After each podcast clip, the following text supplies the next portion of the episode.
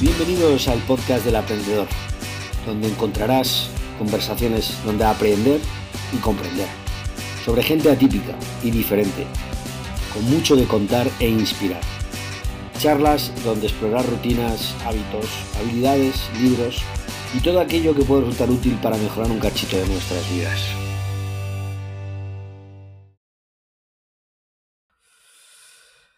Muy buenas a todos. Hoy tenemos con nosotros en el aprendedor a Sergio Aguayo. Sergio es psicólogo y consultor. Trabaja con las áreas comerciales de muchas grandes empresas de este país, entre ellas Telefónica, L'Oreal, Legalitas, Securitas, On Mobile, etc. Actualmente es el encargado de desarrollar y gestionar el negocio B2B de Sales Innovation School. Según dice él, es un orgulloso padre de dos niñas y se define como un apasionado de ayudar a la gente a resolver problemas suyos o los de su organización a través del desarrollo personal, la formación, el acompañamiento o lo que se tercie. Los temas que más le gustan son la innovación y la negociación. Y bueno, pues eh, él es un optimista radical y fanático de la bicicleta y el esquí de fondo. Hoy nos vamos a enfocar en la habilidad en, las habilidades, en lo que es el compendio de la negociación, ¿vale? Y de cómo desarrollar estas habilidades para que seamos cada uno pues, mejores negociadores. Eh, pues mira, Sergio, decía Jersey Gregorek, culturista olímpico, que, bueno, hard choices, easy life, easy, easy choices, hard life, ¿no? Que significa elecciones difíciles, vida fácil, decisiones fáciles, vida difícil. Llevado esto al campo de la negociación, los buenos negociadores tienen que tomar elecciones difíciles y tienen que tener conversaciones complicadas? ¿O cómo lo ves? Hostia, joder, vaya manera de empezar, César. manera de empezar. Pues no sé, o sea, al final desde mi experiencia, yo creo que, es más un tema de fácil. O sea, yo, yo, yo, me, yo me inclino por lo fácil, me inclino por, por el sentido común. Claro no por lo enrevesado. Creo que creo que es lo mejor. Y después con, a veces con cierta picardía, ¿no? que habría que añadirle. Pero ¿no crees que algunas veces el problema que tenemos a la hora de negociar es que no evitamos la negociación porque no queremos enfrentarnos a situaciones a conversaciones complicadas? Eso está claro. Eso sí, eso sí. Lo que pasa es que eso o sea, también ya forma parte de la gestión de conflictos, que es una parte que además que bebe mucho de la, de la negociación. Y está claro que el ser humano, por lo general, la mayoría de nosotros tendemos a evitar el conflicto. Entonces, ahí, ahí tiene razón al 100%. O sea, es difícil muchas veces ponerte a negociar porque sabes que igual no, igual no, no vas a buen camino. Sobre todo porque no te lo has preparado bien, que sería como, para mí es como la, gran moraleja. eres buen negociador si preparas bien las negociaciones, si no, pues improvisas y, y en función de cómo estés en el día, pues te saldrá una cosa u otra. Ya, ya, ya. ¿Cómo se desarrollan las habilidades de negociación? ¿En qué, en qué consiste? Pues, si para serte sincero, yo creo que la manera más fácil es negociando. O sea, al final es, enfrentándote a negociaciones, analizándolas y, aprendiendo de cómo ha ido. Eso, eso, eso siempre. Y después, sobre todo, para mí, o sea, un negociador tiene que ser súper empático, tiene que hacer un trabajo de investigación importante, tiene que comunicar bien, tiene que ser una persona asertiva, o sea, tiene que ser un superhombre, una superwoman. O sea, que al final no, no, no es fácil, no es fácil. Pero si tienes todo esto y después te pones a negociar, o sea, no lo evitas, como hemos dicho antes, pues, pues probablemente seas mejor que la media y lo hagas bien. Y, y no siempre te llevarás, no, siempre te llevarás el gato al agua, pero la otra parte estará, o las otras partes estarán muy contentas y querrán seguir negociando contigo. Ya. ¿Y qué es? Y ahora que has dicho, eh, me gusta que hayas dicho lo que has comentado, porque aquí quería preguntarte qué es más importante en una negociación, la empatía, la creatividad en un proceso negociador o hacer que las cosas se cumplan, o hacer que las cosas que se acuerdan se lleven a cabo. ¿Qué es más difícil? O sea, ¿qué es más importante desde tu punto de vista? Pues para mí, a ver, que las cosas se lleven a cabo, si la negociación ha ido bien, se van a llevar a cabo. O sea, al final, eh, si se han aceptado unas reglas, se llevarán a cabo. Eh, y, eso yo creo que es así la mayoría de las veces. Cuando no se llevan a cabo los acuerdos que hemos llegado a negociaciones, que no hemos negociado bien y que, y que lo podríamos haber arreglado probablemente. Eh, y que y si y, las otras dos, las otras dos, o sea, las, las dos, dos habilidades, pues cada una en su momento. Para mí la empatía, sobre todo al principio, es muy importante y la creatividad al final. Cuando ya, cuando ya conoces lo que puede querer la otra parte, lo que quieres tú, es el momento de ponerte a, de ponerte a, buscar soluciones creativas al, problema que, que, estamos tratando. Entonces, las dos son importantes. Si me tengo que quedar con una, me quedo con la, con la ah, empatía. Ya. Porque es más escasa. No, porque, porque, porque es más, porque al final, conociendo a la otra persona, poniéndote sus zapatos, sabiendo, sabiendo qué le interesa, sabiendo qué le preocupa, es, después es más fácil ser creativo. Al final yo creo que si eres empático serás creativo, bien creativo, y si no eres empático probablemente no seas bien creativo.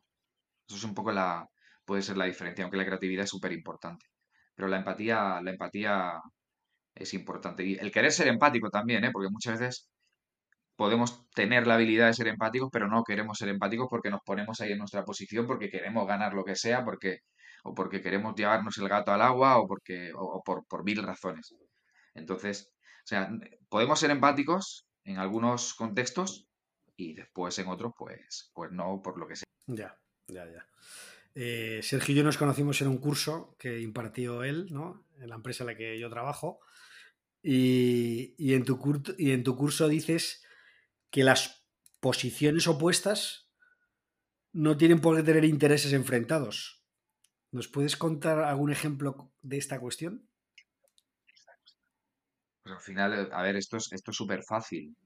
Al final, y si, vamos a, una cosa, si vamos a un ejemplo normalito del, día al día, al final, imagínate, en, en una compraventa de algo, eh, cada uno va con una posición, ¿no? Sí.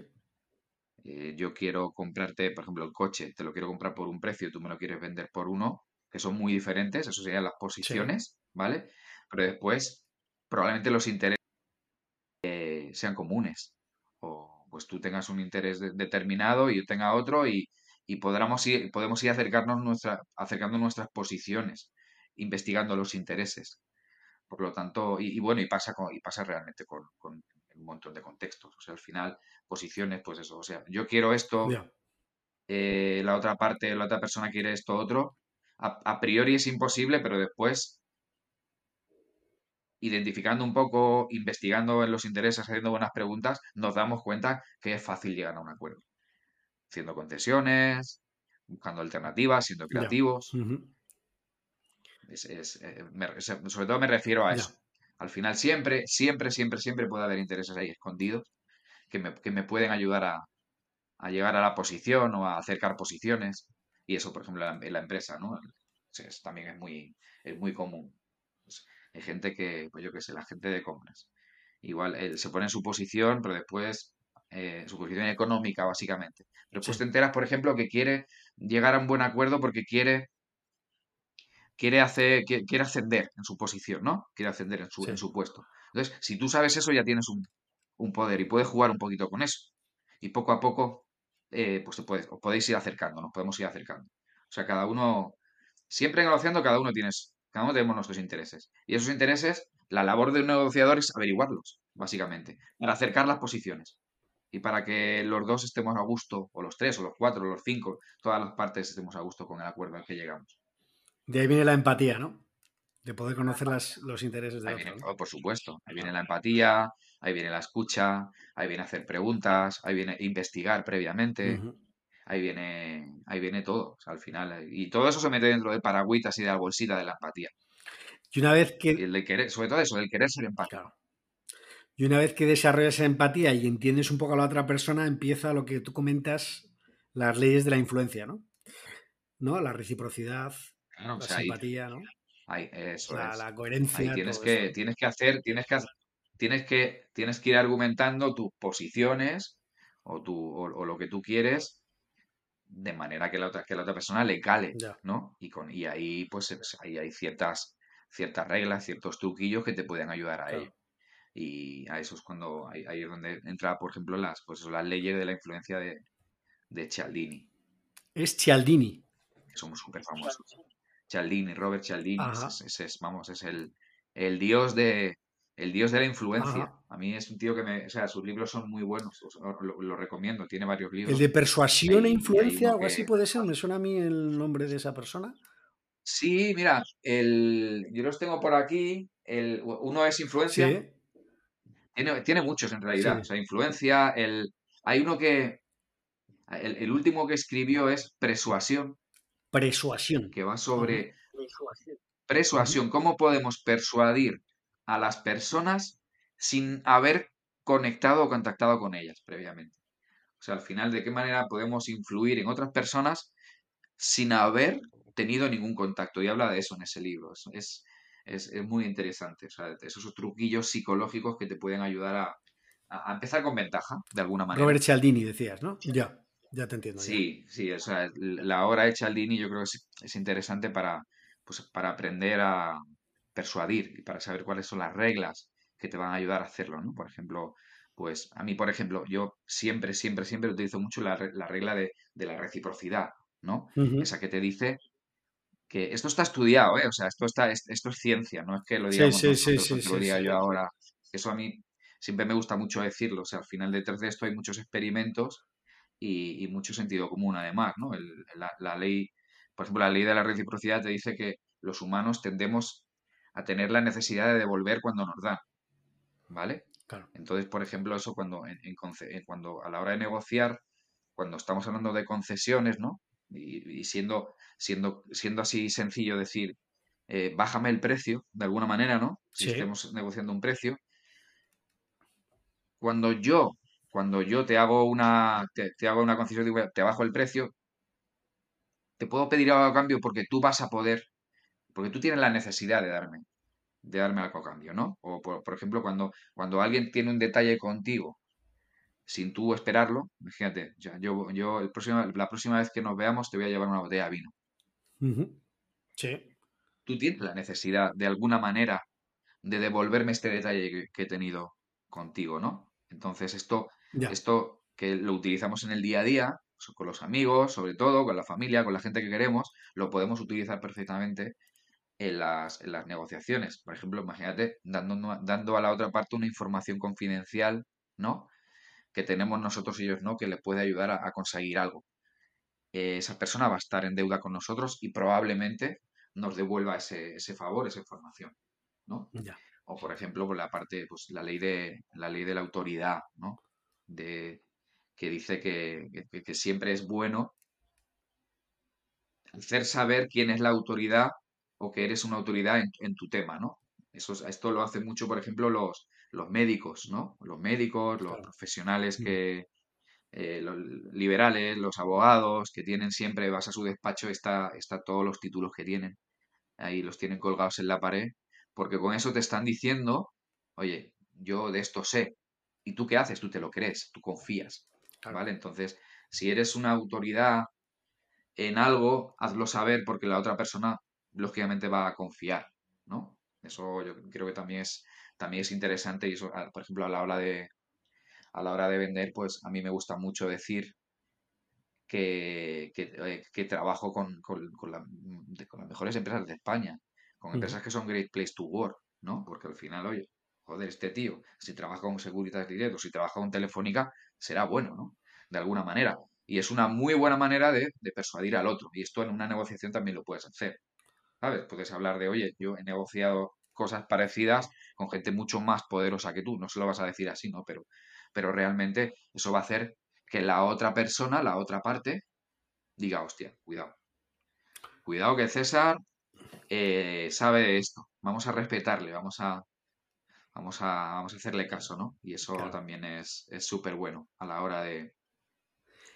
Por ejemplo, todo el tema de las reseñas, eso también, esa es la ley de la aprobación social de Cialdini, que, dice que el, ser humano también tiende a hacer caso, cuando tiene dudas, tiende a hacer caso a cómo se comporta la, manada, de alguna manera, ¿no? El Claro, resto de personas. claro, Y, y ahí es donde entra, por ejemplo, el TripAdvisor de turno, las reseñas de Google. Entonces, es bueno que nosotros siempre nos preocupemos por, por tener buenas referencias. Y porque, porque, por ejemplo, si, si la persona con la que negociamos sabe que, que hemos conseguido algo, o sa- sabe que mm, somos, somos amigos o trabajamos con no sé quién, pues siempre va a confiar más en nosotros, ¿no? Yo, por ejemplo, siempre digo que cuando vayamos a negociar con alguien, vayamos a LinkedIn y echemos un vistazo a su perfil y ve- veamos cuáles son los perfiles que tenemos en las personas que tenemos en común. Claro, Porque probablemente tengamos algún amigo, algún conocido que nos conozca claro, bien, que pueda hablar bien de nosotros. Y si habla bien de nosotros, la otra persona nos va a ver con otros ojos. claro. Total, ¿Vale? absolutamente. Y esas son, esas son formas de influir que están estudiadas, que ayudan y que, y que funcionan de alguna manera. O sea, y, y que son, que son fáciles de llevar a cabo. Simplemente hay que tenerlas preparadas. Eso es súper importante. Yo, y yo en negociación no me canso de, de decirlo que, que cuanto más preparados estemos, mejores probabilidades de tener éxito vamos a tener. No siempre vamos a ganar, porque si no seríamos súper super hombres o super mujeres, pero vamos a tener muchas más posibilidades. Y eh, en relación a las leyes de la influencia, ¿la persuasión está queda dentro de una ley de influencia o es diferente? O sea, ¿la influencia y la persuasión como, son distintas o son lo mismo? Para mí son primos hermanos, de alguna manera. O sea, al final la, la influencia entra dentro para mí del paraguas de la persuasión. Sí. O sea, al final la persuasión es, es, es convencer a alguien sin obligarle, ¿no? A través, a través del, a través de la argumentación, a través de los hechos. Sí. Y la influencia tiene que ver con persuadir. O sea, es, eso es, es una técnica de comunicación, una manera de comunicar que utilizas para generar confianza y por lo tanto persuadir a la, a la otra persona. Eh, O sea que es, son, son primos, primos hermanos. Ya, Padre y la madre son, son hermanos. ya, ya, ya, ya. Oye, y en la negociación, el que de- comentas, ¿no? Que, que la la importancia de estar preparado. Con lo cual, el que tiene más información tiene más poder. O al menos aminorará el factor sorpresa, ¿no? ¿Qué opinas al respecto? ¿Crees que, evidentemente, cuando vas informado, mejor? Pero muchas veces, con la vida que vivimos, con lo- la rapidez, la dinámica, es muy difícil estar muy bien informado, ¿no? Entonces, ¿cómo...? O sea, que muchas veces las dos partes igual no están muy bien informadas, con lo cual, igual la negociación no tiene por qué ser muy buena, ¿no? ¿Qué opinas No, claro, y de hecho muchas veces cuando negociamos, yo qué sé, pues cosas, pues cosas con gente que no conocemos, pues es, es más difícil, más difícil, Claro. se hace todo más difícil. Está claro que cuanta más información tienes, lo que decimos. O sea, además, fíjate, si tú tienes información de la otra persona porque te lo has currado, porque has preguntado, porque has investigado, y la otra persona no tiene ni idea de lo que, de lo tuyo, tienes, tienes Claro, el poder claro. absoluto. Al final, el- lo que pasa que es verdad, como tú dices, que no siempre vamos a, no siempre vamos a hacerlo, porque, porque no, no siempre negociamos de una manera, pues eso, depende, depende de lo que vayas a negociar. Ya, Al final, pues eso, ya. si te vas a, si te vas a comprar un coche de segunda mano por Wallapop, por ejemplo, pues, pues igual no investigas, pero que si investigas vas a llevar, vas, te vas a tener, vas a tener la ventaja. Y después hay hay un factor siempre muy chulo, que es cuando, cuando las dos partes tienen mucha información de la otra parte. Eso, eso pasa en casa. Eso pasa con nuestras Claro. parejas. Para mí es el, el- el- el mundo más difícil a la hora de negociar. Negociar con tu pareja porque tu pareja lo sabe todo de ti. Te conoce súper bien y tú la conoces súper bien a ella o a él. Y, y eso a mí me flipa. Me flipa y me, me fastidia. Porque, porque dices, joder, en el curro soy bueno y aquí a veces soy un paquete. ¿Sabes? Y eso a mí me, me fascina, me fascina. No sé si te pasa a ti, pero seguro que te pasa. Seguro que te pasa. Y eso tiene que ver con la información. Cuando te conocen muy bien, Claro. cuando te conocen muy bien, te, te pueden buscar las cosquillas muy fácil. Muy Claro, fácil. porque siempre tiene una respuesta para todo, ¿no? Está claro, ¿no? Siempre te van a, no vas a tener Una coartadas, respuesta, ¿no? eso es. Claro, claro, Eso es. Y, no, y saben, y saben cómo, cómo vas a reaccionar. El, y, y saben cuáles son tus, tus alternativas, que hablaremos ahora seguramente de eso. O sea que al final claro. hay, hay mucha información. Y, y saben, pues eso, o sea, claro, ahí la empatía es absoluta. Al final porque te conocen, te conocen perfectamente. Entonces, yo qué sé, pues el típico, ¿no? Te quieres ir con tus amiguetes de, de fin de semana en verano y, y tienes que negociarlo y, y son negociaciones muy duras. Sí, sí, sí. negociaciones muy duras porque si sabes que tu mujer tiene un plan similar, el, la batalla está servida. Claro. Efectivamente. Y, y yo en- entiendo que mucha audiencia, ¿no? El podcast se sentirá absolutamente representada en esa situación, Sí. ¿no? Y a mí, y fíjate, ¿eh? o sea, a mí, por ejemplo, el tema de negociación, ya te digo, o sea, yo eh, creo que soy buen negociador y, y- y donde peor soy, sin lugar a Sí, dudas, es cuando estás negociando con, con- con- con la familia, con, lo- con- con algún amigo, ¿sabes? Que, que al final no todo es negociar, no, no todo es comprar o vender. O sea, claro, es, es también decidir a dónde nos vamos a ir de vacaciones claro, o decidir que, que- que me quiero comprar una bicicleta nueva, claro, claro. que vale una pasta además, Sí. y que, y que, y que la otra parte probablemente no vaya a estar de acuerdo. Entonces, ahí tienes que tener muy buenas habilidades. Y ahí tienes que tirar de influencia, tienes que tirar de persuasión. Y ahí muchas veces te quedas sin bici, te quedas sin viaje y te quedas sin vacaciones. ¿Y alguna eh, sugerencia que se pueda adaptar a cualquiera de una manera, eh, ¿sabes? Que, que cualquiera de los que nos está escuchando pueda utilizarla en este tipo de negociaciones? No, ninguna. Ninguna. ninguna. No, no, hay Empatía. cada- o sea, no, no, no, o sea, es que no te puedo decir ninguna porque al final, o sea, al final, sí, lo mejor es preparar la alternativa, Sí. que Claro. hablaremos ahora, o sea, tener, tener una alternativa. claro. tener una mejor alternativa para poder negociar con, con, con un buen con, con poder más o menos pero pero más allá de eso es nada o sea, es, es, es mantener mantener la calma bueno sí sí sí es tener o sea mantener la calma gestionar gestionar tu emoción hacerlo desde la tranquilidad hacerlo desde la, la, la asertivamente o sea que no te que no te toque demasiado la emoción porque si no al final ya está ya, o sea, ahí Claro. sí que estás perdido ¿Y no crees que un- una buena sugerencia sería ponerte en la cabeza la peor de las situaciones? Completamente.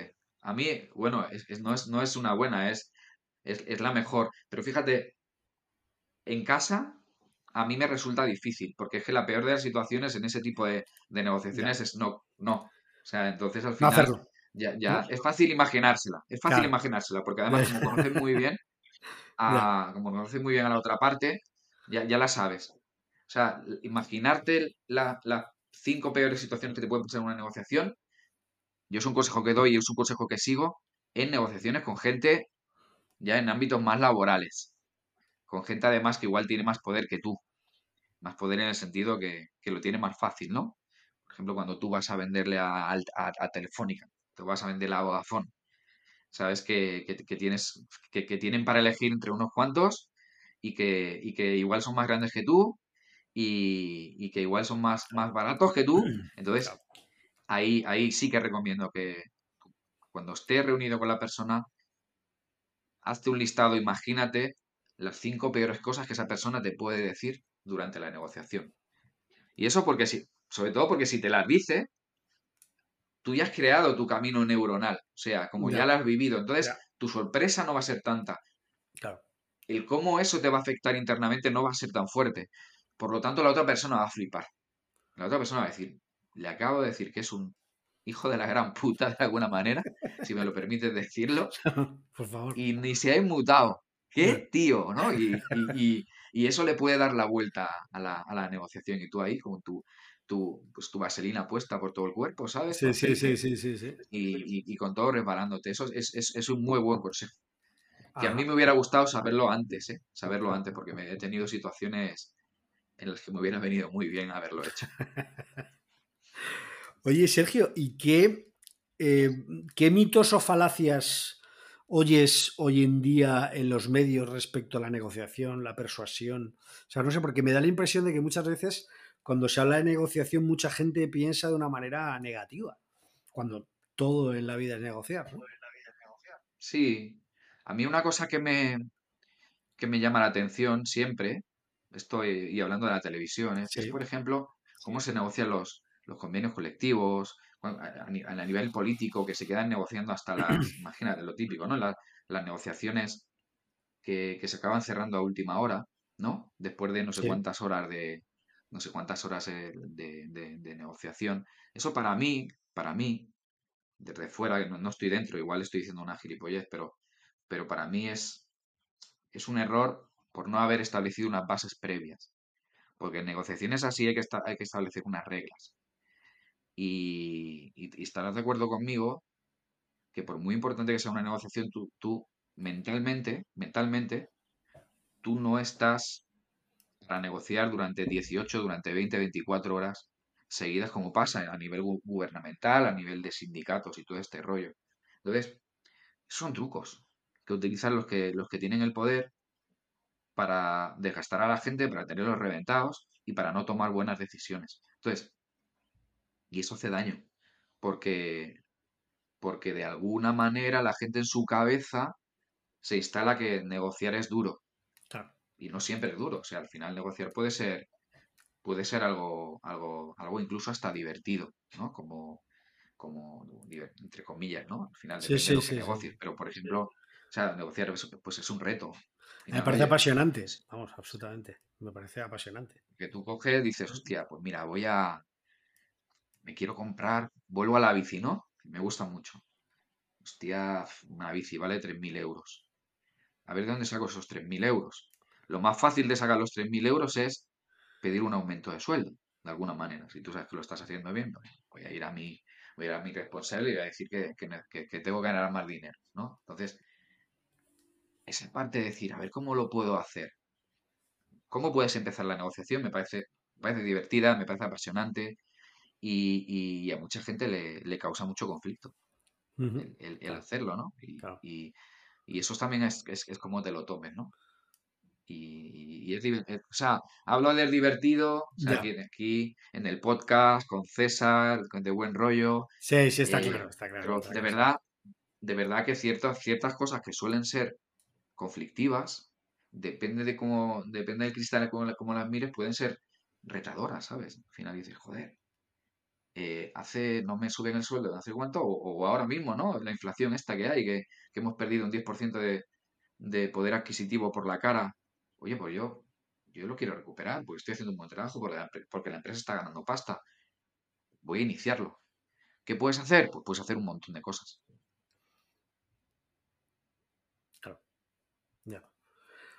Y Sergio, ¿qué diferencia? Eh, claro, aquí hablamos de. Hay muy diferentes tipos de negociación, ¿no? Y es verdad que el mundo, en las interacciones, son negociaciones en muchos casos, ¿no? Pero, ¿qué crees que es más complicado? ¿La negociación política, por ejemplo, ahora que está tan en boga eh, ¿no? lo que hay en, en, la actualidad política, valga la redundancia? ¿La negociación en un secuestro, por ejemplo? ¿O la negociación de un salario, que cuidado, eh, que no es baladí. ¿Qué te parece que, o sea, es decir, eh, mm, o sea, evidentemente son diferentes porque te estás jugando cosas distintas, ¿no? Pero a tu modo de ver, ¿qué es más complicado? Esa, pregunta es, esa pregunta es interesante y jodida. Yo desde mi punto de vista, como no, como no negocio secuestros, creo que la negociación política es más difícil. La más difícil la negociación política. ¿Y sabes por qué? Porque cuantas más partes hay negociando, más difícil se vuelve la negociación. Porque más intereses hay en juego, más posiciones hay, por lo tanto, es, un puzzle, ¿vale? Que, además que ni, están las fichas hechas. Entonces, hay que hacer están las fichas, ¿no? Entonces, para mí es más, más, más jodido eso. La negociación, temas de secuestro, rehenes, que eh, yo recomiendo a, a Chris Voss, que es, el, es un autor que, que tiene el, una, o sea, que es el, libro, el libro de, referencia, yo creo, últimamente en cuanto, a, en cuanto a negociación. Para mí hay dos libros de negociación que son como las referencias. El libro de Obtenga el sí, de, William Moore y Robert Fisher, que es que tú y es, efectivamente. Ese es, ese es el libro de... Para mí es el mejor, es el libro que, explica la metodología Harvard, la metodología que, pues que se viene usando en negociación durante, durante mucho tiempo, aunque ahora con la tecnología pues cambia un poquito. Y después está la de Never Split the Difference, o sea, que nunca dividan la diferencia, que es la de, Chris Voss. No sé en castellano ahora cómo es, lo tengo por ahí, pero no sabría decirte, ahora no me acuerdo cómo es. Cómo es, es la, traducción. Y, y, este tío era negociador del FBI y negociaba, negociaba secuestros y negociaba, negociaba con, con malhechores. Y en el libro pues cuenta muchas historias, ¿no? Entonces, para negociar con malhechores, yo creo que tienes que, tienes que estar muy especializado en eso, ¿sabes? Al final es como, como, pues eso. Entonces, o sea, yo no podría, ahora te secuestran a ti, yo me entero y tal, y, bueno, sí, puedo ir a tu casa, puedo ir a tu casa y tratar de hablar con esta gente, pero me faltarían herramientas, ¿no? Entonces, para mí me parece complicado, pero el, que, pues el tipo que, que sepa, que esté preparado, pues, pues lo hará, lo hará bien. O sea, Alguien caerá en el camino, seguro, pero lo hará bien. Y después las negociaciones de saleo me parecen sencillas, o sea, al final es lo más fácil. Entonces, me quedo lo difícil es conseguir la subida, ¿no? Lo difícil es conseguir la subida, ¿no? Negociar no es difícil, ¿no? Normalmente, normalmente, si tienes una buena alternativa, la subida se puede hacer. Y, ahora, y, volvemos al, y volvemos a las alternativas. O sea, eh, mi caso, o sea, hablo de mi caso, siempre que quería una subida salarial, siempre la he obtenido. Siempre. Mm, siempre ha sido la que yo he querido, ¿vale? Acuérdate posiciones, nunca, pues al final sí, yo tengo mi posición, pero después cuando la empresa acepta negociar, pues se pone en otra posición. Y cuando, y cuando investigan los intereses de cada uno, pues bueno, más o menos pues tienes. Pero ya ahí después en los intereses están los presupuestos, si hay presupuesto, si no hay presupuesto, eh, eh, si, hay si, hay dinero para eso o no hay dinero para eso, si me sale de las narices hacerlo o no me sale de las narices, si creo que te lo mereces o creo que no te lo mereces. Hay muchas variables que pueden hacer que yo pida esto, la empresa me ofrezca esto y yo al final pues tenga que, pues eso, negociemos y la cosa esté en un término medio, más cerca a lo que yo quiero, pero no es lo que yo quiero, lo que, lo que a mí me gustaría, lo que yo deseo, lo que yo anhelo. Pero siempre, siempre he tenido una subida. Entonces eso está... Y, es, y es, fácil, o sea, realmente. Eh, pero porque realmente lo has planteado en el momento y en el sitio adecuado, ¿no? Y has sabido plantearlo, o sea, es muchas veces una cuestión estratégica, ¿no? No tanto de la negociación. No, no, es, es una cuestión de preparación. Es una cuestión de preparación. Además, tú lo tienes bien preparado y normalmente se lo llevas a alguien que no lo tiene preparado. ¿No? Por lo tanto, o sea, tu jefe igual no sabe que, tú quieres una. Que, no, que quieres un aumento. Entonces, si tú le dices a tu jefe que, oye, César, que mira, que llevo tres años sin que tener ningún aumento de sueldo. Sí. le das los argumentos que te dé la gana, ¿vale? Sí. Entonces, eso sí, que, que la otra persona te va a decir, vale, me parece fenomenal, no tenemos un duro, eh, sabes que no hemos contratado a nadie, lo que sea, pero tú le sueltas tu alternativa, que es, y tengo esta oferta de esta empresa, que es que me ofrece 10.000 euros más anuales de lo que... Entonces ahí, ahí empieza la negociación. Ahí sí que empieza a negociar. Y ahí, ¿quién tiene el poder? Buena pregunta. Probablemente tú. Sí. Probablemente tú. Porque el poder en una negociación, y esto me encanta decirlo, no lo tiene el que tiene más poder económico, no el que tiene que tener, el que tiene más jerarquía, no es, no es el que tiene el que tiene más pasta, no es el que tiene eh, más narices, sino es el, que, el que menos pierde en caso de no llegar a un acuerdo. ¿Vale? Es el, cuando el que tiene más poder en una negociación es el que menos pierde en caso de no llegar a un acuerdo. Por lo tanto, si tú eres un trabajador valioso para tu jefe, si tú no llegas a un acuerdo y te vas a esa empresa que tú te has buscado la oferta para jugar con ella, ¿quién pierde más? Probablemente tu jefe que tiene que buscar a otro tío con, tu capacidad, con tu expertise y, y ya no es buscarlo, ya es formarle, ya es, vamos, es, es, es, sí, sí, sí, sí, te entiendo, te entiendo. Que dices, no, no, o sea, voy a buscar el dinero debajo de las piedras y al final lo busca, lo encuentra y tú, bueno, no tienes esa subida de 10.000 porque al final es tu, al final es, tu punto de arranque, ¿no? Como el que dentro de la negociación, pero pues sí que tienes tu subida, imagínate, de, de, de, de 3, de 4, de 5. Y ese gesto a ti ya te gusta, porque te han escuchado, porque, porque ha habido empatía y porque te han entendido, ¿no? Entonces, al final, pues... Y encima, como te lo han hecho, por la ley de la reciprocidad, tú curras mejor, ¿sabes? Y, se genera ahí un círculo virtuoso que está muy, que está muy bien, que está muy chulo. Y esto te lo digo yo, o sea, que me ha pasado. Y, y este consejo lo he dado, vamos, lo he dado siempre, siempre. O sea, lo doy muchísimo. Es un consejo que creo que, que hay que darlo. Porque si quieres crecer, claro, al final. O sea, después esto no lo puedes hacer todos los años, ¿sabes? O sea, hay que saber, cuándo- hay que saber cuándo hacerlo. Claro. Pero, o sí. Ahora, por ejemplo, vemos ahí, en el sector tecnológico además hay mucha gente que pega unos saltos importantes, ¿no? De, de empresas y cada año está una empresa diferente y en tres años se ha puesto de 20 a 50 mil euros. Pues eso, bueno, al final eso, eso son, son negociaciones y es trabajar con las alternativas.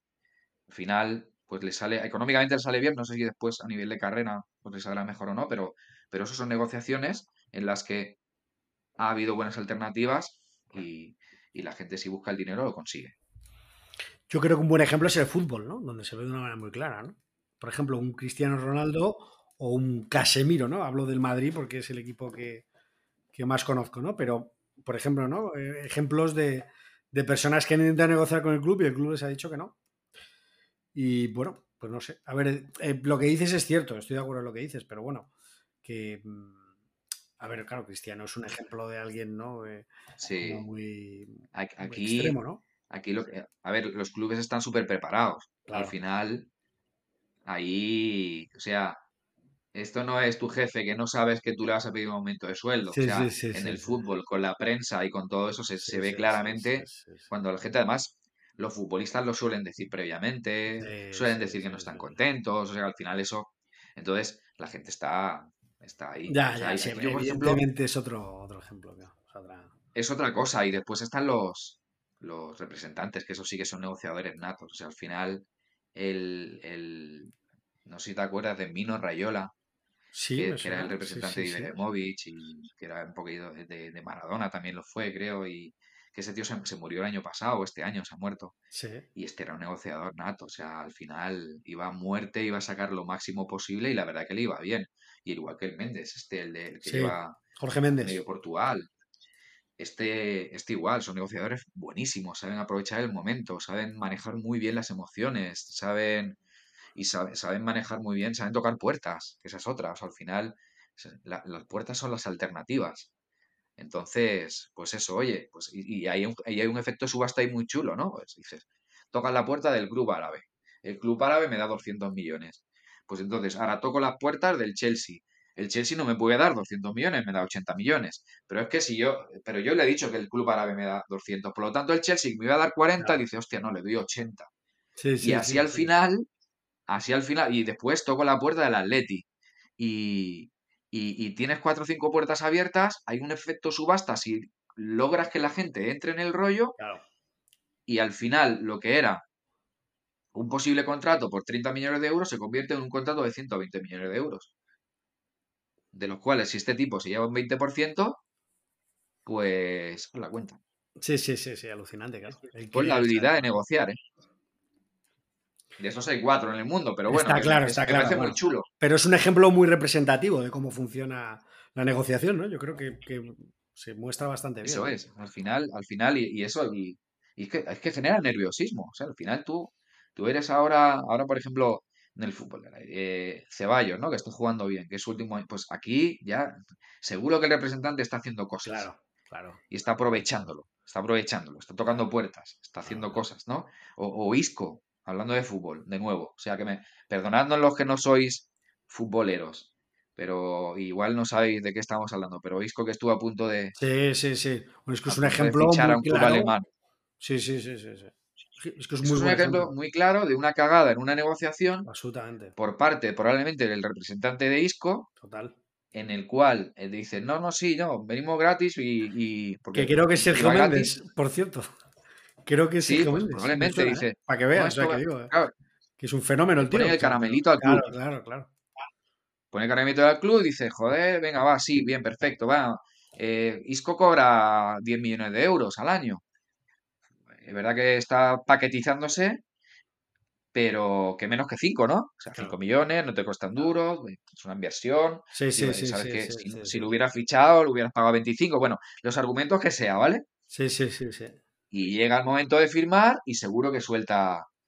Hemos pensado y tenemos una oferta de última hora de este club, que es el Tottenham, que nos ofrece 6 millones de euros. No los tenéis que igualar. Claro, Y el Unión de Berlín, pues dice, mira, pues iros a tomar por saco. claro. Entra. Ah. Pero podía haber entrado.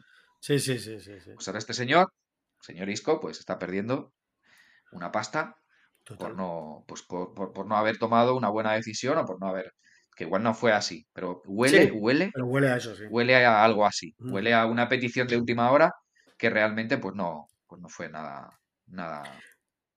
Oye, Sergio, y te iba a comentar, estábamos poniendo el ejemplo de fútbol. Para los no futboleros, pues bueno, no, igual no es un ejemplo muy claro, pero yo también veo un proceso de negociación, no sé si crees que es lo mismo, un proceso de seducción. O sea, un hombre que quiere seducir a una mujer o una mujer que quiere seducir a un hombre, me da igual, hombre, hombre, mujer y mujer, porque ya en estos tiempos en los que estamos, bueno, eh, Sí, por no discriminar a nadie, eh, ¿crees que también es un proceso de negociación, el proceso de seducción? Quizás previo. Ya, O sea, al final la seducción es como, como quiero que quiero sentarme a, a negociar, claro, ¿vale? O sea, la claro, negociación vendría después de la negociación. Tú una vez me seduces, entonces yo digo, pues venga, sí, voy a negociar contigo. Ya, Eh, pero para mí es previo. Lógicamente, durante la negociación tiene que, seguir, habi- seguir habiendo seducción. Pero esa seducción, ese flirteo y tal, esto es, esto es decir, quiero levanta la mano diciendo, quiero negociar. Y, la otra parte, pues decidirá si, si le apetece o no. Una vez ya dices, vamos a negociar, pues las negociaciones tienen eso, tienen un punto de, un punto de, de partida. O sea, es, la negociación es, llega un momento que dices, vamos a negociar. Y ya empiezas, ¿no? Y antes, pues hay algún trabajo. Antes hay algún trabajo, hay algún acercamiento. Y ese acercamiento es la, es la seducción. En la venta, por ejemplo, es la prospección, ¿no? En la prospección hay mucho de seducción también. O sea, ese contacto que a ese cliente en frío que le quieres llamar y le llamas y le contestas y le, y le, y le, y le escribes, a ver cómo lo escribo, a ver qué le digo, ¿no? A ver cómo le seduzco, ¿no? Ya, ¿Qué ya, manera le ya, puedo ya, seducir? ya. Y, y lo normal es que te hagan ghosting, como dicen ahora, no te hagan ni puto caso, pero si Esa buena ghosting es no hacerte ni puto caso, ¿no? Ese es el ghosting hoy en Sí, sí, absolutamente. Lo que se ha llamado toda la vida. no. Sí, sí, hacerte la cobra, ni puto caso, y ahora llamamos ghosting, ¿no? Pero sí, sí, el, el- ghosting es una manera de decir no me has seducido en absoluto, ¿no? Ya, ya, ya, te entiendo. Ya, y, ya, y no vamos a negociar. ya, ya, ya. Es mi Oye, opinión. ¿eh? Que Sí, sí, sí, no, no, total. Aquí, oye, al final es. Yo estoy de acuerdo ¿eh? con tu opinión, ¿eh? estoy bastante de acuerdo. Dime, dime, Sergio, quién te ha inspirado y por qué, o sea, es decir, en el mundo de la negociación, qué personaje, has comentado antes varios ejemplos de libros y tal, ¿hay algún negociador famoso que realmente hayas dicho, joder, este tío es un fenómeno? Y, y si pudieras hablar con él, ¿qué le, qué le, qué le preguntarías? Pues mira, yo, yo, mm, a ver, he tenido la suerte de tener buenos maestros Sí, a la hora de negociar. Yo, por sí, ejemplo, yo lo que sé de negociación de base, ¿no? De, de, sí. al final de preparación, de teoría, que eso es bueno y demás, eso me lo, me lo enseñó Enrique Serrano, que, que sigue siendo mi jefe, que fue mi jefe hace unos años, que él es director general de Dinámica y tiene otra escuela que se llama Envite School y, y es un tío ¿Cómo se que, llama? que Perdona. además siempre se llama Envite School. Envite Es School. una, es, es una escuela que trabajan la, el, el estudio del Big Data, inteligencia artificial, todas estas Ah, cosas modernas, ¿no? Que, y que están tan de moda, ¿no? Ciencia de Sí, sí, datos y sí, demás. Qué bueno. Y, y Enrique, Enrique me enseñó, me enseñó muy bien porque, pues porque me tenía que preparar para yo da- poder dar formaciones, ¿no? Sí, sí. Entonces, entonces y, y- y siempre me llevaba, de alguna manera, ha sido un mentor mío, ¿no? Siempre me llevaba, pues, a, a- a clientes, me llevaba a eventos, eh, los eventos es donde va seduciendo y, y, me ha gustado mucho siempre su forma de, su forma de moverse, ¿no? Y, y para mí es, es un referente. Al igual que, por ejemplo, Juan Mateo, que es un tipo que, que ha escrito muchos libros de negociación aquí en España, que es un tío que, Sí, creo que me que- suena, creo que lo. Juan Mateo, sí, sí me suena, sí. Creo que lo, lo, tengo en LinkedIn, me suena, fíjate. Ahora que lo está sí, sí, sí. Juan Mateo, además, lleva la cátedra de negociación de la, de la Francisco de Vitoria ahora. Ah, vale. Él ha sido socio de, consultoras y demás, y, y, es una de las personas que trajo el método Harvard a España.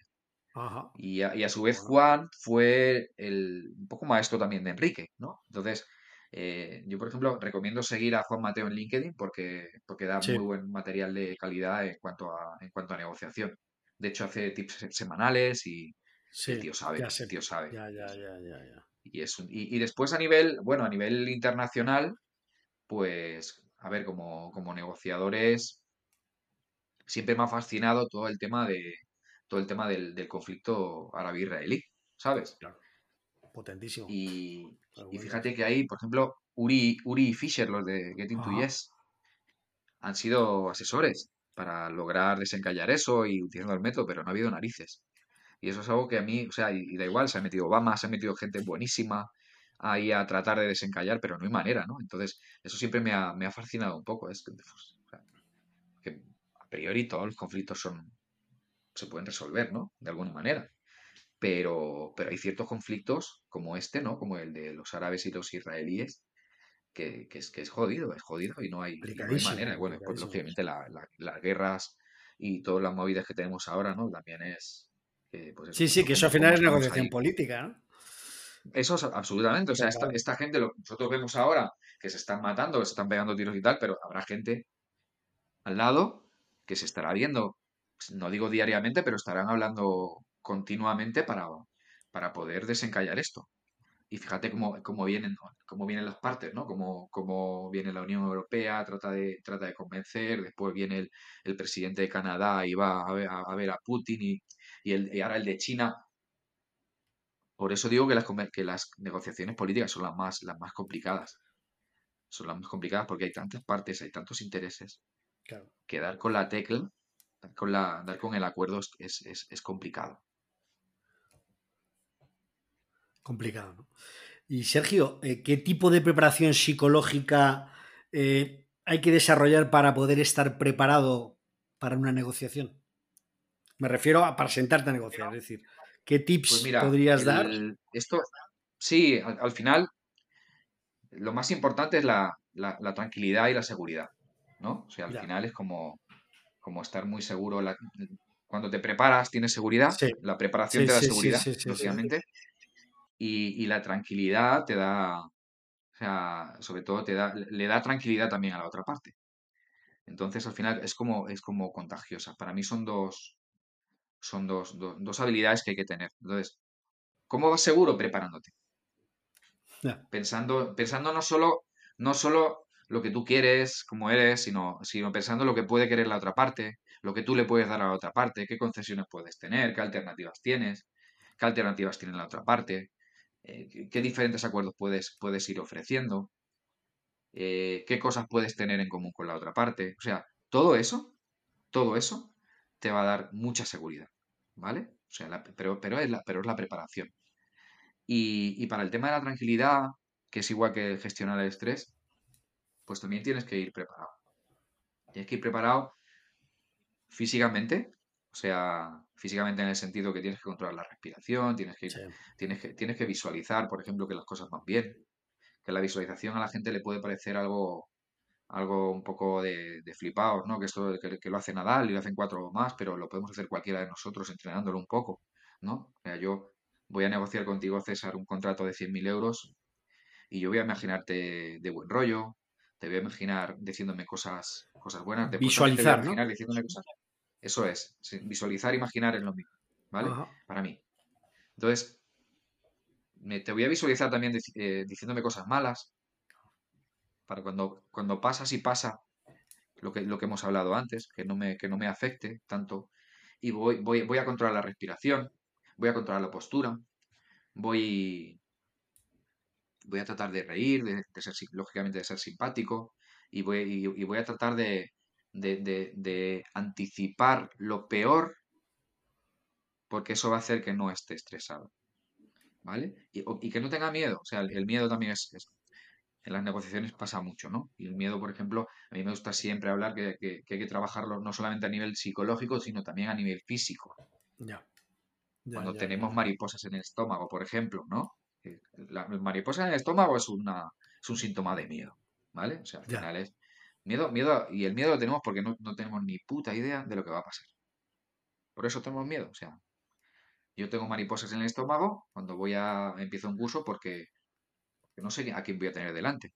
No sé si voy a tener a un tío o una tía que está cruzada y que se está divorciando y está, por tanto está negociando con, con su expareja y le puedo decir algo, puedo decir algo que sea contrario a lo que ella ha vivido o crea y me pueda reventar el curso, ¿vale? Esa es una Entonces, gran negociación, ¿eh? La, de- la del divorcio también, ¿eh?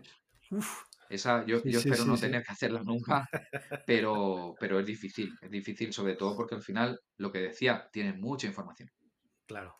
tiene mucha información, emocionalmente es muy duro.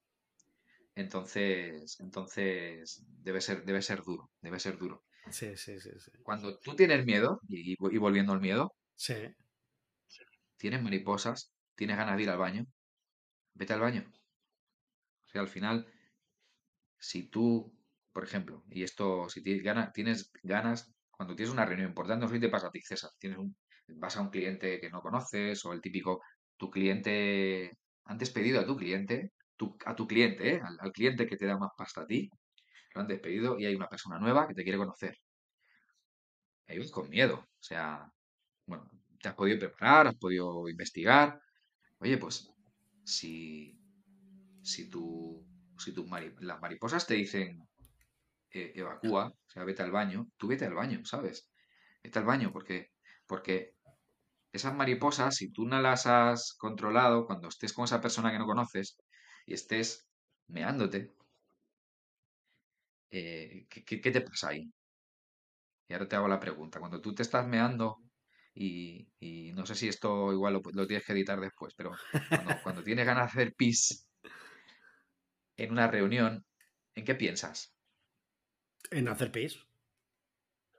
En hacer pis. Y no, y no estás, y no, y no estás No, no estás atento centrado, a lo que te está diciendo la otra persona. Total, absolutamente. Por lo tanto, por lo tanto, fíjate, es una manera de gestionar tus emociones eh, antes de una reunión es hacer caso a tu cuerpo.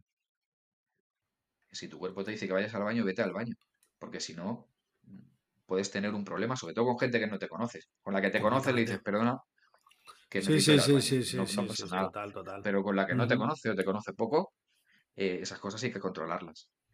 ¿Vale? Entonces, no es solo también preparar y gestionar eso, la respiración, súper importante, la predisposición positiva, ¿no? El- el- la visualización de que las cosas van a ir bien, la visualización de por si las cosas van mal, sino también hacerle caso al cuerpo y, y, y, bueno, pues hacer lo que tienes que hacer, incluso cuando las cosas van mal, ¿vale? Ya, ya, ya, Cuando ya, las ya. cosas van mal, que el cuerpo te dice cosas, bueno, cuando las cosas van mal es no hacerle caso al cuerpo, Claro. porque imagínate Eh, imagínate una negociación con alguien, esto a mí me ha pasado, a ti te habrá pasado, con alguien que te toca las narices a tope, o sea que, que, que te dan ganas de agredirle, básicamente.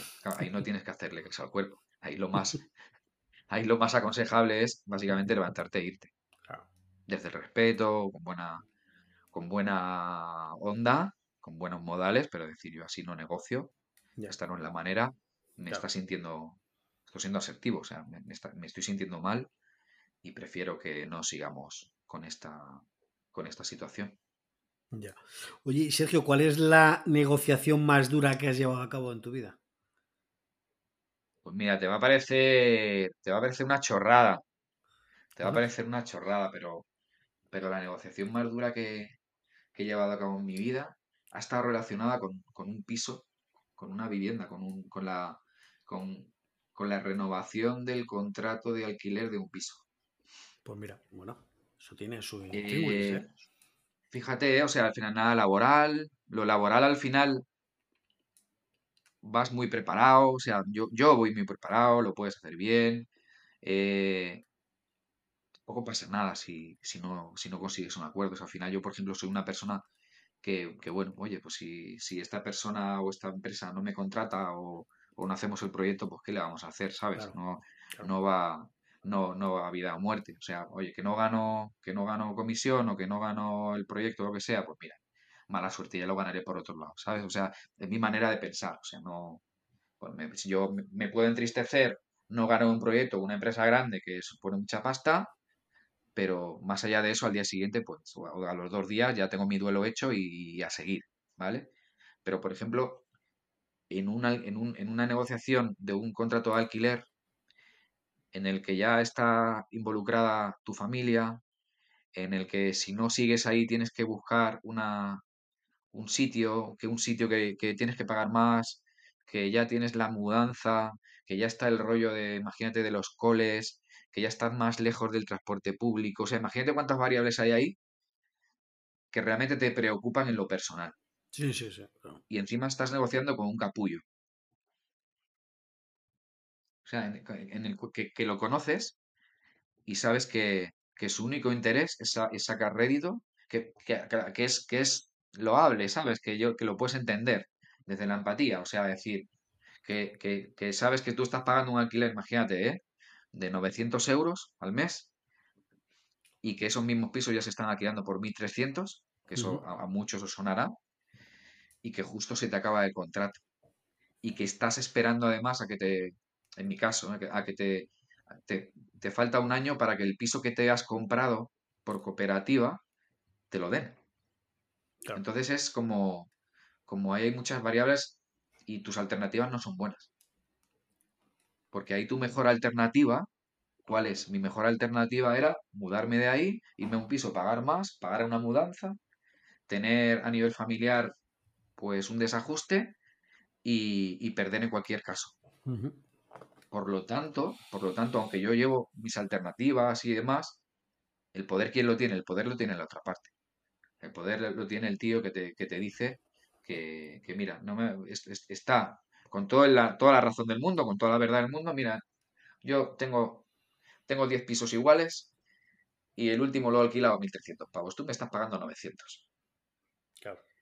Por ser vosotros que lleváis, que llevéis viviendo aquí 10 años, 9 o 8 años, te lo voy a poner a 1.150. ¿Vale? Son 250 pavos más. Y eso no pasa nada si lo haces desde la, desde, desde la razón. Pero ¿sabes qué pasa? Que no nos tragábamos el uno al otro. O sea, que no había ningún tipo de química. Que yo, que a mí me parecía un gilipollas y yo le parecía a él un gilipollas. Entonces, ¿qué pasa? Que entra el ego. Claro. Y es muy duro. El enemigo. Porque además negocio yo. Claro. Negocio yo. Y no le dejo negociar a mi mujer. Que lo hubiera hecho mucho mejor. Y mi Claro. mujer me mete una bronca que te caga. Está súper enfadada conmigo. Entonces, para mí, esa fue la negociación más dura. Al final logramos un acuerdo con una subida menor, porque les metimos, fuimos, fuimos creativos, ¿no?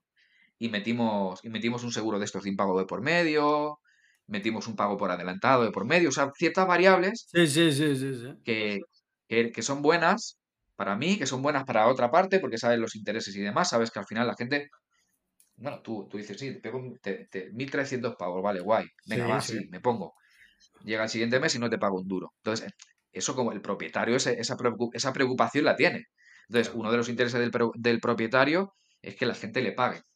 Yo vengo pagándole de hace 10 años o 9, entonces está bien. Entonces, in- intento, intento ir por ese lado, intento ir también por, la, por, por el mundo garantías. Intento, intento ir por el, por el, oye, te voy a pagar tres meses por adelantado para que tengas ahí, pero no me cobré 1.100, o sea, cobré 1.970. No, no sé cuánto, en cuánto llegamos. Sí, sí, sí, sí, sí. Llegamos a un acuerdo que al final los dos, dos partes estuvimos contentos, pero fue muy sufrida. Fue muy sufrida y yo perdí, claro, porque acabé pagando más, lógicamente. Y además en casa también hubo ahí desajustes porque hubo enfados, lógicamente. Claro.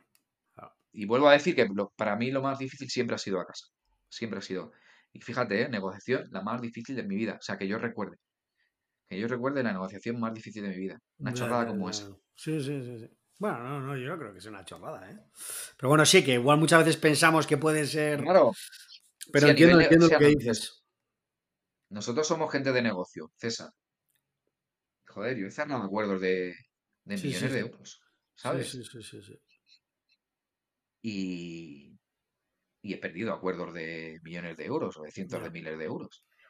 Sí, pero no te toca el lado no personal, yo creo. Claro. claro. Claro, no ha sido tan duro, ¿sabes? ya, ya, ya, ya. No ha sido tan duro. Y eso es algo que, que, bueno, es interesante, ¿no?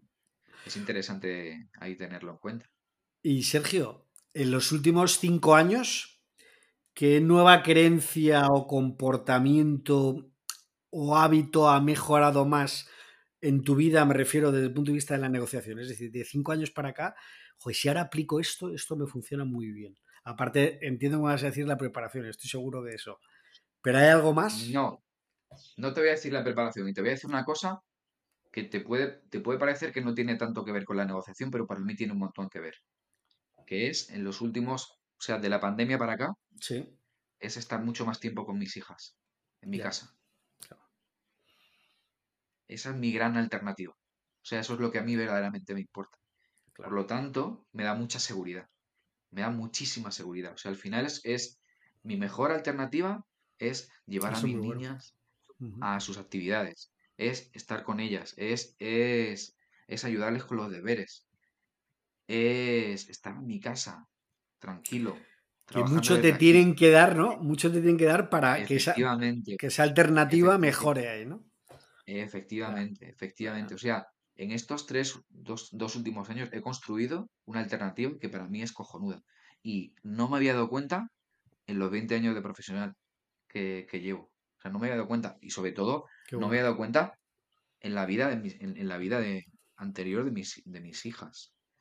Claro, Y, y fíjate, dices, hostia, ¿es, es un tema personal? También es profesional. claro. Yo ahora, ahora pues, si, si me ofrecen cierto trabajo, hay ciertos proyectos o, o me piden ciertas cosas, si me impiden en gran medida disfrutar de mi alternativa, no la cojo. Porque, porque estoy contento, porque estoy feliz, porque veo a mis niñas felices, porque me ven de otra manera. Claro. por eso mismo. Y, y- igual parece que no tiene que ver con la negociación, pero tiene mucho que ver con la negociación. Sí, tiene que ver Tiene con el. que ver. Claro, que las alternativas, que es lo que comentabas antes, ¿no? Que es eh, la, la- la- la importancia. Realmente es el poder de negociación, las alternativas que tengas. ¿no? Eso es.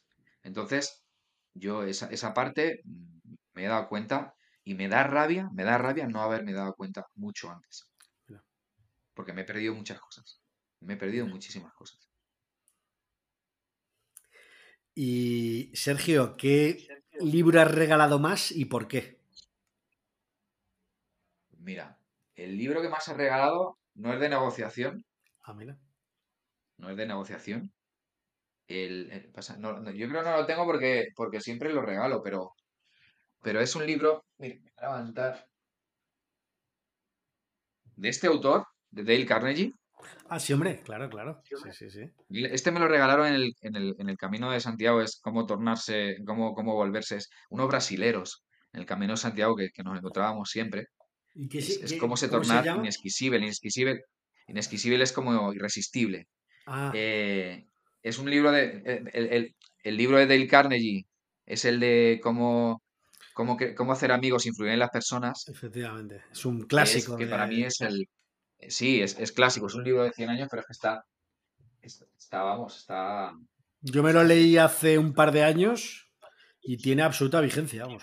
Absoluta vigencia. Eso es. Sí, sí, Entonces, sí, yo lo. Para que el, lo- el título es muy feo, ¿no? Suena muy mal el título, pero. Sí, pero- bueno, claro, es un título, es un título de Claro. los.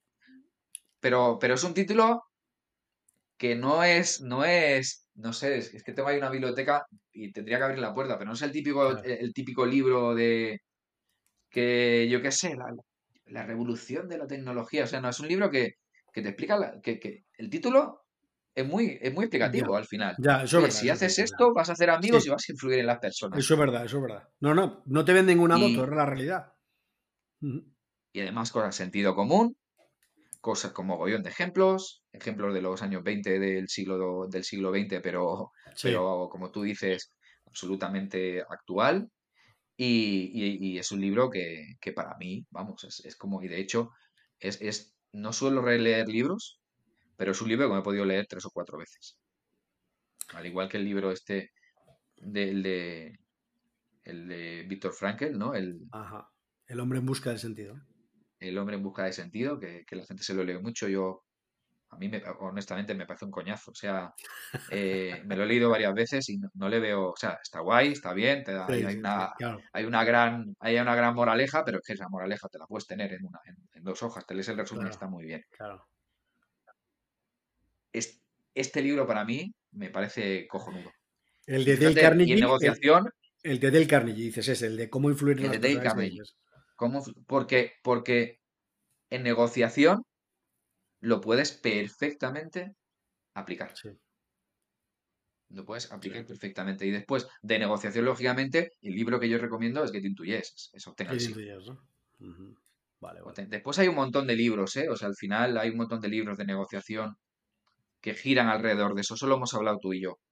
El, que a mí, o sea, los libros de negociación o, los de ventas en general, yo me los, cojo con, con hilo. O sea, al final, yo he leído negociación, yo me quedo con dos libros, el de Chris Voss y el de Fisher y Yuri. El resto, el resto son refritos. Y sobre todo los autores españoles, o sea, con todos mis respetos, eh, no, hay, no hay un libro en español de negociación que te cuente algo diferente a, lo, que, a lo que te cuentan Fisher y Yuri. Y después Chris Voss le mete ahí algunas cositas que están muy chulas. De hecho, Chris Voss lo que dice en el libro es que, es que el método Harvard de negociación es demasiado racional. Y es verdad. ¿No? Alternativas, preparación. Y Chris Voss le mete la parte de emociones. Y, la, y, la, parte de retar, que eso está muy guay. ¿no? Entonces, para mí, con esas dos cosas, añadido los temas de tecnología, que también ahora, ahora están, que podemos aprovechar, eh, pues, pues está, está, está guay. Pero si yo tengo que elegir un libro, ya te digo, o sea, libro Get Into Yes o Tenga el Sí en negociación y el de, y el de Dale Carnegie. Después, después también he regalado mucho, he regalado mucho un libro que se llama Human Brand, que de cómo se relacionan las personas con las marcas. Human Brand. The Human Brand, ese libro. Y además yo me traje el modelo porque conocía al autor y demás, americano, y, es un libro, eh, le dieron el premio al mejor libro de negocios en Estados Unidos en el año 2012 o 2013. Conocí al autor, a Chris Malone, que es, un tío encantador, le ha sido vicepresidente de ventas de Coca-Cola y Chris Malone. NBA, o sea, Chris, Malone, o sea, a ver si lo tengo por aquí, lo voy a, te, lo, te lo voy a enseñar para que lo veas.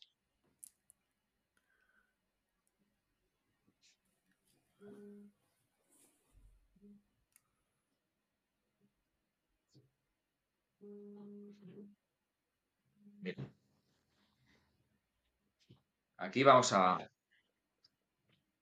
Luego, por si acaso. Este es el de Chris Rompe la barrera de. Rompe la barrera para negociar como si tú fuera la vida en ella. Este es, este es guay. Este, de hecho, mira, este me lo compré hace poco porque el, el, que, el que tenía se lo regalé a mi hermano. Claro. Lo regalo, o sea, a mí me gusta regalar libros. Y el Human Brand, tenemos aquí el original, ah, muy bien. ¿vale? De Susan Fiske y Chris Malone. Es, How We Relate to People, Products and Companies, ¿no? Y, es una pasada, yo lo, recomiendo. Aquí lo tengo firmado por el autor, ¿vale? Porque es colega mío.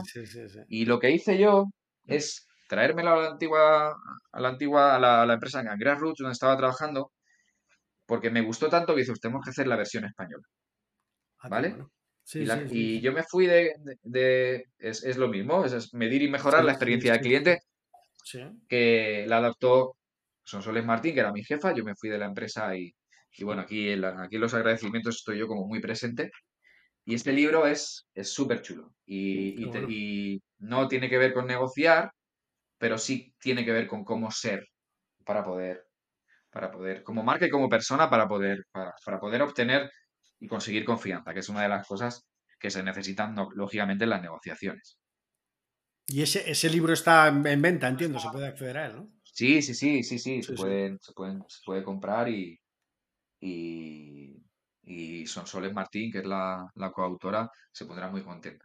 Porque, porque es, es, es, un modelo que a mí me encanta, sobre todo porque es ese tipo de libros que, que dices, hostia, están escribiendo lo que yo he pensado toda la vida, pero además lo están haciendo con ciencia, ¿no? Qué bueno. Le ponen ciencia a ello, le ponen investigación, ¿no? Y, y explica cosas muy chulas, como, como que las empresas que son percibidas como cálidas y competentes eh, tienen, no sé si es un 25, o sea, son más caras y venden más, ¿no? Ya, Entonces ya, eso, ya, muy, eso a mí me gusta, o sea, e- ese concepto me gusta y lo tienen muy desarrollado. Como la, como la gente confía en personas y en marcas que son cálidas y competentes, que tienen, que tienen buenas intenciones y además las pueden llevar a cabo. Sería un poco como el, Sí, sí, como el sí, resumen. No, la verdad que has dado unos muy buenos eh, libros y buenos tips, muy interesante. ¿Y qué otros recursos recomiendas? ¿Qué, qué- qué otros recursos recomiendas para ser mejor negociador? Yo me acuerdo que nos hablaste de un recurso que se llama Crystal Nose. Cuéntame un poquito Crystal sobre, Nose, so- so- sobre ese recurso. Pues Crystal Nose es una, es una aplicación Sí, que es muy chula porque lo que hace es eh, coge la. Supongo que la pondrás por ahí después en los sí, comentarios sí. tal, ¿no? Todo esto lo voy a poner todo en las notas del episodio. Tus Vale, libros, todo. lo que hace, lo que hace la, la aplicación es te co- eh, coge el perfil de LinkedIn de la persona que tú buscas, o sea, tú te vas a abres la web, te tienes que, lógicamente tienes que registrar, tienes los 20, los 20 primeros perfiles los tienes gratis, por lo tanto la puedes probar Sí, y, y tú pones el nombre, pones, eh, pues, yo qué sé, pues, a- Antonio Anguita y, y te saca de la información que tiene en LinkedIn, te saca cuál es su perfil DISC. Perfil DISC, su perfil personal, es un perfil de personalidad. Que lo bueno que si, vale, no tengo ni idea de lo que es el DISC, te lo explica ahí, en el perfil, ¿vale? Entonces, te saca el perfil a partir de los datos que tiene en LinkedIn, de qué ha estudiado, qué puesto tiene, qué palabras usa, qué recomienda, qué sí. contactos tiene. Ese, ese algoritmo está programado de manera que después te dice Crystal Nose, Antonio Anguita es así. Y así tienes que negociar con Antonio, así le tienes que vender, así, que tiene, así le tienes que hacer una llamada, así le tienes que escribir un correo. Y, y es una pasada, porque si, si no conoces a alguien, te puede ayudar a prepararte muy bien. Y yo lo recomiendo, recomiendo que lo, que lo probéis por lo menos, porque es una, es, es una herramienta primero súper curiosa y después te, después además ha creado, ha creado, pues hay, hay- ha creado copias. O sea, ahora hay, hay una, hay una, hay una aplicación que se llama Human AI, ajá, Human AI, sí, punto, no sé si será punto com, que, que tú pones, pones en, en Google eh, Crystal Nose y lo, y lo primero que te sale es la de Human AI. ya. Deben pagar una La pasta, competencia.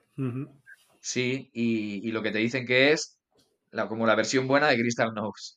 Ah, A mí me gusta más Crystal Nose. Yo he probado Human AI y yo es que controlo mucho el DIS, entonces me parece que sé, sé que sé que la información que está dando es buena, ¿vale? O sea, que es útil, que, que, que saca bien, que con, ese- que con la información que tienes, lógicamente, si tienes un perfil de mierda en LinkedIn, que Claro. solo tienes el nombre y la empresa, que en un curso te, el típico curso que dice, "Ah, LinkedIn, ah, lo creas, perfil, lógicamente no te va a decir nada.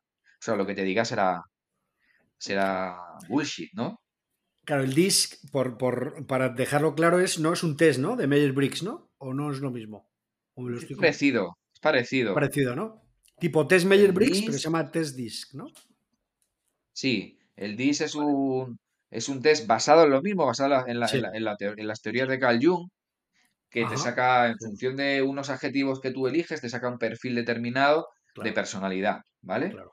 Que es dominante, influyente, estable y concienzudo. Ujú, Y, y- y- y- Qué bueno. y te pone la mezcla de todo eso, no solamente eres, eres una cosa, sino que eres varias. Entonces al final sí, sí, sí. está muy bien, porque en función del perfil que tienes, pues te comportas de una manera, te gusta que se comporten contigo de otra manera y lo que hace Crystal Knows es te da consejos para, en función del perfil que tiene la persona, pues tú actuar con esa persona. Entonces, si tú sabes que a la persona, por, el- por su perfil, le gusta que vayas al grano, que vayas directo, que le hagas un poco la pelota Sí, y que le cuentes cuánto puede ganar de manera concreta con tu solución, pues te ahorras de, de estar, pues de estar siendo como tú eres, que tú igual lo que, lo que te gusta es hablar de tus niñas, hablar del deporte, preguntarle qué tal el tiempo y ahí has perdido, has perdido cualquier, cualquier oportunidad de, de- de- de tener una buena primera impresión con la persona. ¿no?